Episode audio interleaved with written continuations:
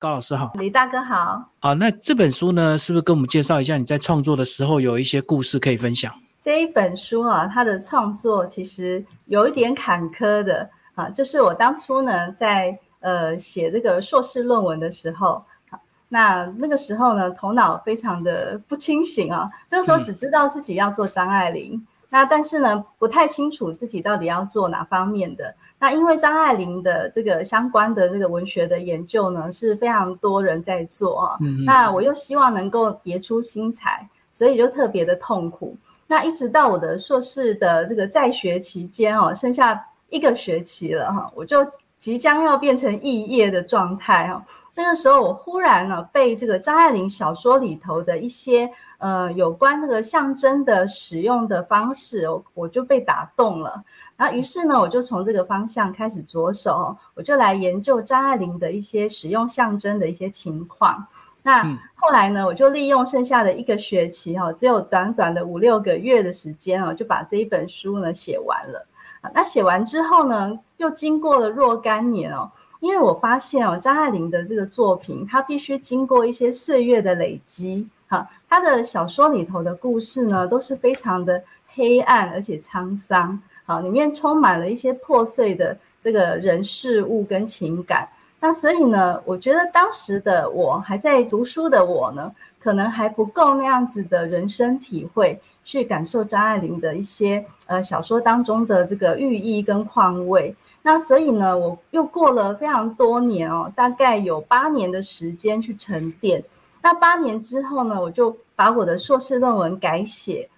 好，那因为它本来是一个学术论著嘛，我就把它改写成一般人哦，平常人喜欢张爱玲的普通人都可以读得懂的这样子比较呃平易近人的书。啊，就是目前呢我们看到的这一本故事《张爱玲》。就是把它变成通俗版就对。你要不要讲一下为什么你会选张爱玲？嗯，张爱玲是呃，我从大学时期就非常喜欢的作家。因为其实我从小到大哦，那我也是比较向往那一种比较喜欢阅读那一种呃稍微有点黑暗的那种作品。好，那我非常沉溺在这种黑暗的作品里头。比如，比如说像鲁迅哈，鲁迅的小说里头也是喜欢去揭露人性的黑暗面。那张爱玲也是一样哈，张爱玲的呃这个写作的范围呢，通常都是跟婚姻和恋爱还有家庭有关的。但是呢，它也是很着力在这个揭露人性的黑暗。那我觉得呢，这样子的东西可以呃，对于我的这个。人生的阅历，还有一些对生命还有人生的看法，还蛮有启发的，所以我就选择张爱玲，因为而且她的文字也非常的这个典雅跟华美。所以是不是可以这样讲？年轻人读张爱玲会享受她的文字之美，那如果历尽沧桑的人，或者是有点年纪的人，就会更享受她在文藻里面的内涵的一些内敛之美。没错，李大哥说的对，就是呃年轻的时候都会喜欢那种比较表象的东西哈。嗯，那张爱玲的文字因为非常的美丽哈，精雕细琢的，所以呢我们在年轻的时期会着着迷在这样子的美丽之下哈。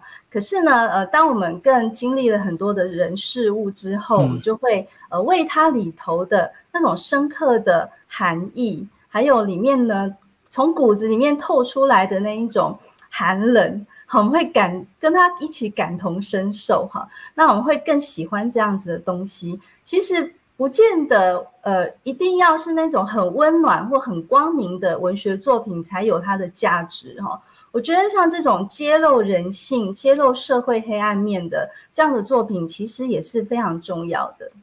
嗯，好，那这本书呢，其实呃，揭露了很多关于张爱玲这个小说里面的食物、声音以及气味，是不是都帮我们分享？举个例子。好，那我今天呢，在这个节目呢，我分享三个张爱玲小说的故事哈。那第一个故事呢，就是呃，《倾城之恋》。《倾城之恋》呢，在很很多年以前呢，就已经被香港导演呢拍成了这个电影嘛。好，所以大家都已经很清楚的知道这一个故事了哈。这个故事就是说啊，就是有一对男女哈，男的呢叫半柳园，女的叫做白流苏。好，那那个女主角啊，她是一个呃离婚好几年的大龄女子，好，那她就寄住在她的娘家里头哈，那受到娘家人的这个排挤。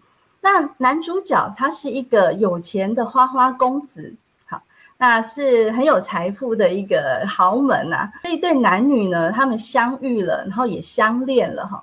可是呢，这个当中啊，出现了一个很大的问题，因为他们两个人对这个呃婚姻的观念是完全不一样的哈。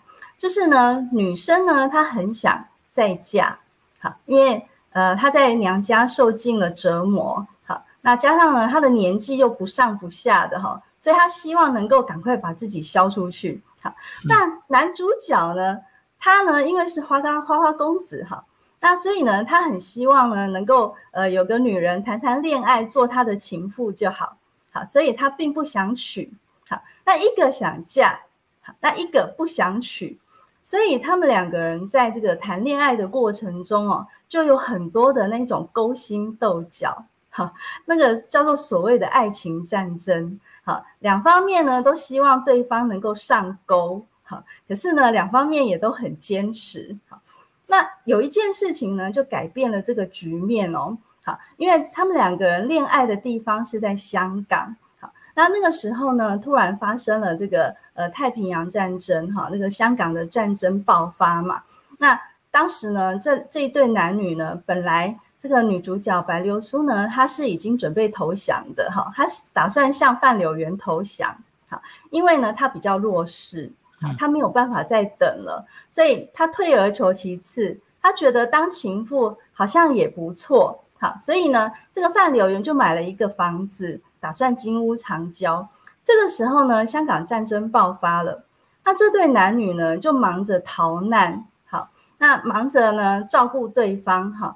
那在这个呃整个过程当中啊，这对男女就产生出对彼此的那一种依恋，好，就是这个时候我只有你，那你也只有我，好，那在这样的情况之下呢，好，就有一个桥段哈，那张爱玲呢，她就用一个食物，好，那个食物就是生蚝，来告诉我们这对男女的结局，好，那这个场景就是呢。当香港战争过后结束了，那这对男女呢，他们就去呃菜市场啊，打算买一些菜。那这个时候他们就买了一袋的生蚝，打算回家呢煮一个蚝汤。那迎面而来呢，有一个女孩子哈，她是一个印度的女子哈。那他们原来就是认识的朋友，所以呢就很热情的邀请这个印度女子呢到他们家里做客嘛，吃一顿晚餐。好，那在这个吃饭的过程当中呢，这个男主角范柳园他跟这个印度女子呢都是用英文在沟通的。好，那那个印度的女子呢就问说：“哎，这个嗯白小姐呢就是怎么样怎么样啊？”好，就问了一些问题嘛。然后呢，这个范柳园就说呢：“哦，她是我太太。”好，那各位读者呢，各位听众要记得哦，这个时候他们还没有结婚哦。好，那而且呢，这个英文的对话，这个白流苏她是听不懂的。好，那后来呢，这个当这个印度女子呢，她走了离开之后，好，这个范柳园呢，就突然从后面呢，呃，抱着这个白流苏的腰，哈，然后手呢放在她的手掌上，就告诉她说，嗯，要不然我们呢就去报社登记结婚吧。好，那。我在看到这个呃地方的时候呢，我就想到说，呃，为什么张爱玲呢要在这一场晚餐里面呢出现生蚝蚝汤这样的菜？好，因为我是研究象征的嘛，哈，所以呢，我就大概去研究一下这个蚝汤哦，这个生蚝它在这个我们的呃，它在这个中国人的这个饮食文化里面哈，是扮演什么样的角色哈？那我又想到啊，因为呢，我以前认识一些香港朋友。那我就问了一下哈，原来啊，这个香港人啊，他们在逢年过节的时候，尤其是大过年的那个桌上啊，都会出现一样菜，叫做蚝食。好，那个蚝是生蚝的蚝，食是那个红烧鳗那个食哈。那这样的一道菜呢，它其实它是有一个谐音的。好，在广东话里面呢，这个蚝的谐音就是“猴”，就是好的意思。好，那所以呢，这道菜的寓意就是好事成双。好，那所以张爱玲呢，就在这个这个场景里头呢，她使用了这样的一道菜来告诉我们，白流苏跟范柳园呢这两个人，他们即将要好事成双的意思。好，那所以在研究这个张爱玲的过程当中，哈，我也因为这样子，我对一些呃食物啊，它 的一些寓意呀，好，又多了很多的知识，哈，觉得很有意思。好。那第二个故事哈，我想要来分享的就是这个《金锁记》这个故事了。好，这个故事呢就黑暗很多哦。好，那女主角叫做曹七巧。好，曹七巧呢，她这位女士啊，她的出身不太好，她是一个麻油店的麻油西施。好，因为她长得非常漂亮嘛，哈，所以称为麻油西施。好，那她的哥哥呢，呃，为了要就是改善家计呀，哈。那也不知道呢，要把这个妹妹打发到什么地方去，所以呢，就把她嫁给了啊一户人家哈，就是一个豪门哈。这一这一户豪门姓江哈，把这个曹七巧嫁给江家的二少爷。好，那大家一定会想说啊，这个出身很低的曹七巧怎么会嫁入豪门呢？好，那当然是有问题的啊啊，因为呢，这一个江家的二少爷他是一个。得了软骨症的残障人士，好，嗯，他呢，这个什么是软骨症啊？就是那个软骨发育不全症，好，他呢，这个里面小说里面形容啊，如果说把这个二少爷的身子啊，把它拉起来的话，手放开，他的身体就会往下滑，好，而且缩小，看起来很像六七岁的小孩，好，这样子的一个呃身体不很不健全的一位。好，这个少爷，好，那因为这样哦，所以才会去娶一个这样身份比较低下的七巧，那希望七巧可以照顾这个二少爷。那我们想当然啦，这样子的一个婚姻哦，肯定就不是什么美满的婚姻。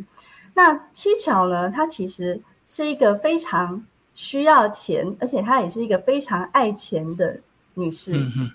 那她呢，就是呃，虽然在这个不幸福的婚姻、缺乏爱，那也不能有正常的夫妻生活这样子的状况底下，哈，她还是忍耐住，好，那为了是什么呢？她就等着她的丈夫死去，然后可以继承庞大的财产，好，那江家有三个少爷，他起码可以继承二少爷的财产，嗯，但果不其然啊。这个结婚十年之后呢，这个二少爷就过世了哈，那他也如如他所愿的继承了财产。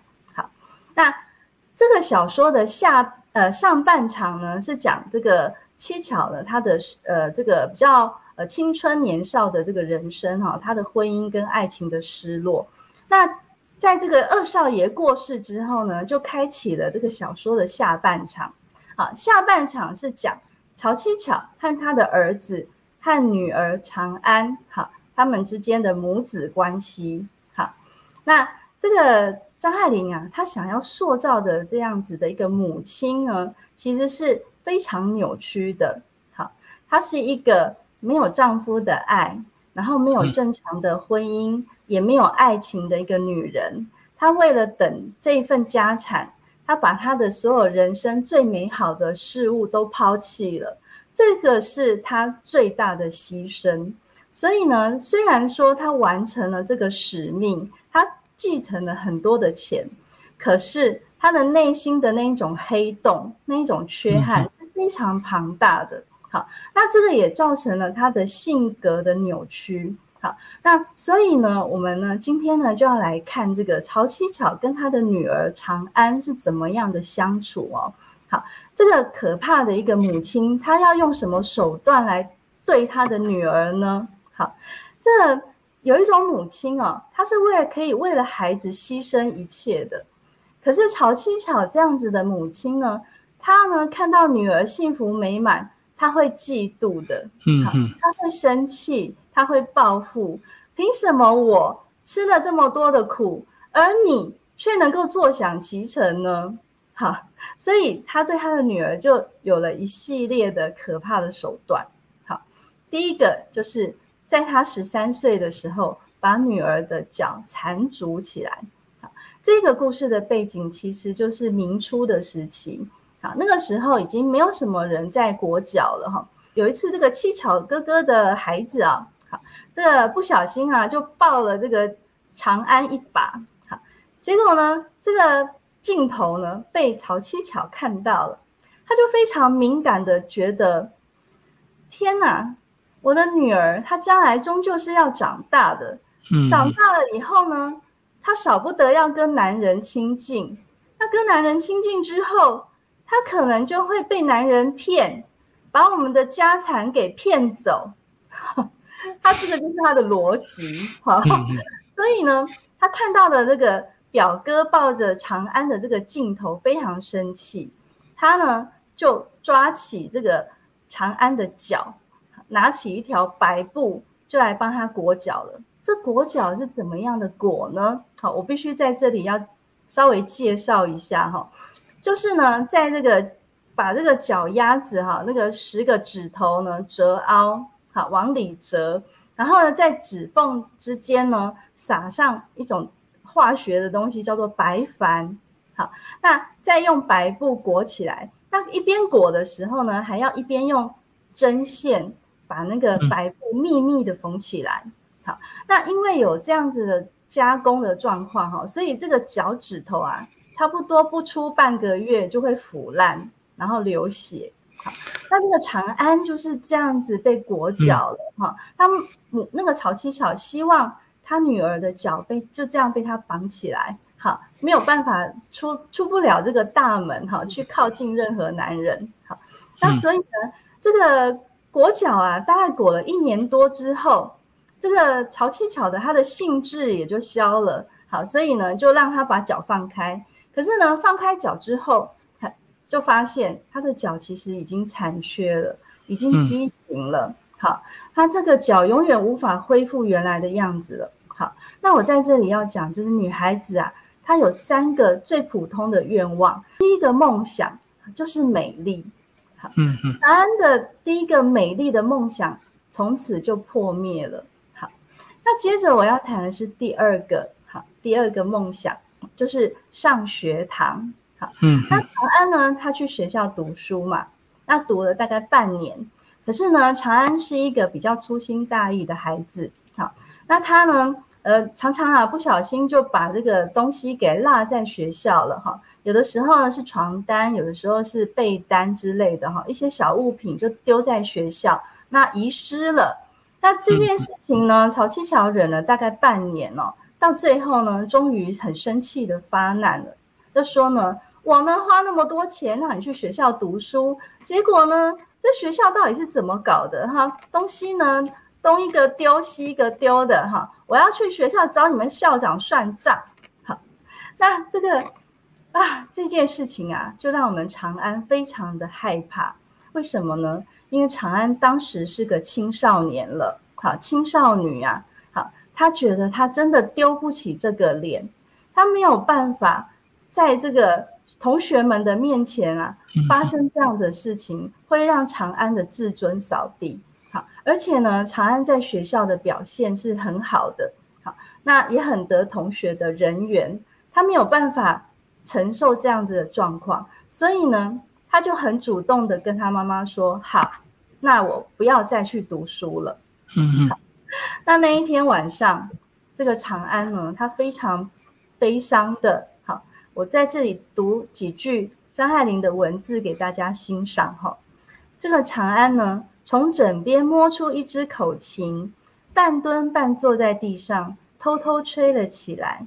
游移的 long long ago 的小调子，在庞大的夜里袅袅漾开，不能让人听见了。为了竭力按捺着那呜呜的口琴，忽断忽续。如同婴儿的哭泣，好，那在这个地方，张爱玲就用音乐的声音来作为一个象征，这个是呃长安绝望的声音哈，而且呢，张爱玲在这里面呢做了一个比喻，说如同婴儿的哭泣，我们就要想一想，为什么是婴儿呢？好，其实我们要知道，婴儿是这世界上最脆弱的，好，对我们人类来说。婴婴儿时期是最脆弱的状态。那长安在这个很悲痛的状况下呢，他仿佛回到了那个婴儿时期最脆弱的状态。本来他是应该被保护的，好被母亲好好的爱着的。可是呢，现在他却是被母亲如此的残害。好，那其实想到就觉得非常的心酸跟不舍。好，那这是女孩子的第二个愿望，就是读书，也因此被打坏了。哈，那最后一个愿望呢，我简单提一下哈，就是婚姻。好，那女生嘛，总是会想结婚的啊。那这个长安长大之后呢，也遇到了自己的心上人。好。他在跟他的心上人谈恋爱，很开心的时候，回到家里，这个曹七巧啊，看这个呃长安这个嘴角含笑、满面春风的样子，就觉得生气。好，他不但没有替自己自己的女儿祝福，反而非常生气。为什么你可以这样子快乐的谈恋爱？为什么你能这么幸福？而我呢，我只能嫁给一个残废。我这辈子我没有得到任何的爱，好，这个是我替曹七巧编的 O.S. 啊。那就因为这样哦，曹七巧就出手破坏了女儿的婚姻，好，那这个很用力的拆散了这一对情侣，好，那这个长安呢，呃，因为这样子的母亲的存在呢，他人生当中最美好三个梦梦想都破灭了哈，他往后的日子呢，其实我们也可以想见。啊，会沉沦到什么样的状态了？好，那这是我第二个想要跟各位分享的哈。这个张爱玲在这个声音的书写方面的这个呃运用。那第三个故事啊，叫做《封锁》。好，《封锁》这篇小说呢，其实有一个很有趣的八卦哈，呃，跟张爱玲有关的八卦，就是张爱玲的前夫哈是胡兰成。那胡兰成当初呢，在看到这个封锁这篇小说的时候，惊为天人。他就跟他的好朋友说：“哎，这个封锁的作者到底是谁呀？这个人叫做张爱玲。哎，他到底是谁？我一定要认识他。写的太好了，而且我要跟他把能够发生的关系，通通都要发生。就 爱上他。”是太爱他了，觉得这一篇写的好精彩哈。那我们就可以想见哦，封锁这篇写的有多好。他其实是在讲一个已经结婚的男人，他的一场精神外遇。好，那这个男主角叫做这个吕忠贞。哈，吕忠贞呢，他呢听他太太太太的话，哈，买了一包包子，然后上了电车。结果呢，没想到这个电车啊，在半路上遇到了封锁。这里的封锁就是我们都知道的什么万安演习啊、汉光演习这种哈，它就是一种一个演习的活动嘛哈。那这个电车就不能走啦，好，那这个时候呢，大家呢车上所有的乘客哦也都非常的无聊哈。那在这个百无聊赖之下呢，这个吕中贞呢偶然的他就坐到了这个女主角身边，好，这位女主角叫做吴翠媛。她也是一个大龄女子，好，而且是一个呃都还没有对象的这个呃老小姐啦，哈，其实也不老啦，大概才二十八岁哈。不过在当时来说，年纪已经是算大了哈。那这位这个翠媛呢，她从来没有谈过什么恋爱，她也没有亲近过什么男士哈。那所以呢，呃，对这个吕中贞呢，坐在她旁边。这个突然的靠近哦，他是有一点点不悦的。好，那这个吕中贞呢，就借故呢找这个吴翠远开始聊起天了哈因为真的是太无聊了嘛，两个人就聊天。那聊着聊着呢，哎，这个吕中贞本来一开始觉得吴翠远呢长得普普通通的，可是呢聊着聊着发现了他蛮会倾听他的心事哈。包含了吕中贞都会讲一些我太太都不了解我啊 之类的话，就是一些那个已婚男人撩妹的这些话术嘛哈，他就会讲这些话。那这个突然呢，他发现这个吴翠远呢很专心的聆听，好，然后也面带微笑，所以呢，在这个呃忠贞的眼里哈，他发现翠远突然变得很美丽。而且啊，就像一朵牡丹花一样的美哈。好，那这个这个情人眼里出西施嘛哈。那在这个聊天之后呢，这两个人呐，慢慢聊到了要私奔的话题哦。好，那聊到了一个很重要的关口哈。那可是呢，在这个时候，李宗珍他突然说：“可是呢，我呢没有什么钱，我怕呢我会坑了你。”好，那这个翠远就心里想说：“哈，这个已婚的男人嘛，哈，这个到最后呢就会讲这个钱的问题来推脱。”好，嗯，那所以呢，这两个人就有一点点这样子的不欢而散了。哈，好，那在这个这个两个人对话当中呢。这吕宗桢呢，有一种对这个吴翠远有一种想象。好，他怎么想象这样子的女生呢？他说啊，忠贞断定了翠远是一个可爱的女人，白皙薄温热，好像冬天里你嘴里喝出来的一口气，你不要它，它就悄悄的飘散了。我觉得那个你不要它，它就悄悄的飘散了，非常的有意思。好，怎么说呢？因为呀，他们两个人在这个车上的是属于一场偶遇。好，那偶然相逢嘛。好，那聊天聊出了情感。可是呢，下车之后，谁也不用对谁负责。好，那今天虽然聊到了可能想要。离婚，然后想要跟这个呃翠远在一起的事情，可是呢，这算不算数呢？好，这个翠远呐，对他来说就好像那一口气一样，你只要把它喝出去，就可以不要他了。我觉得张爱玲哦，她的这个书写非常的有诗意，而且那个想象力跟创意能力非常好哈。要是我们一般普通人哈。我们我们的有些学生哈，可能就会写说，呃，想要抛弃那个男朋友，他就会说，啊，那个男朋友就像免洗筷，好，不然要不然就是像你可抛的隐形眼镜，哈，像俗人如我们哈，可能就会这么写。可是张爱玲就不一样哦，他就用很很有诗意的方式哈，那用一口气的气息来形容。这个想要抛弃的这样子的男性本位主义的这种态度，好，那另外一个故事哈是红玫瑰与白玫瑰，哈，张爱玲也用了同样的手法。那在这个故事里面也是讲外遇跟偷情，好，张爱玲好像非常喜欢这一类的话题，哈。那这个男主角童振宝他是已婚的男人哦，他呢就跟他的房东太太，呃，这个王娇蕊发生了关系。好，那这个房东先生到哪里去了呢？房东先生他出差去了，好，而且出差了很久。那在这样的期间呢，这两个人就相爱了，然后也一起呢发生了关系。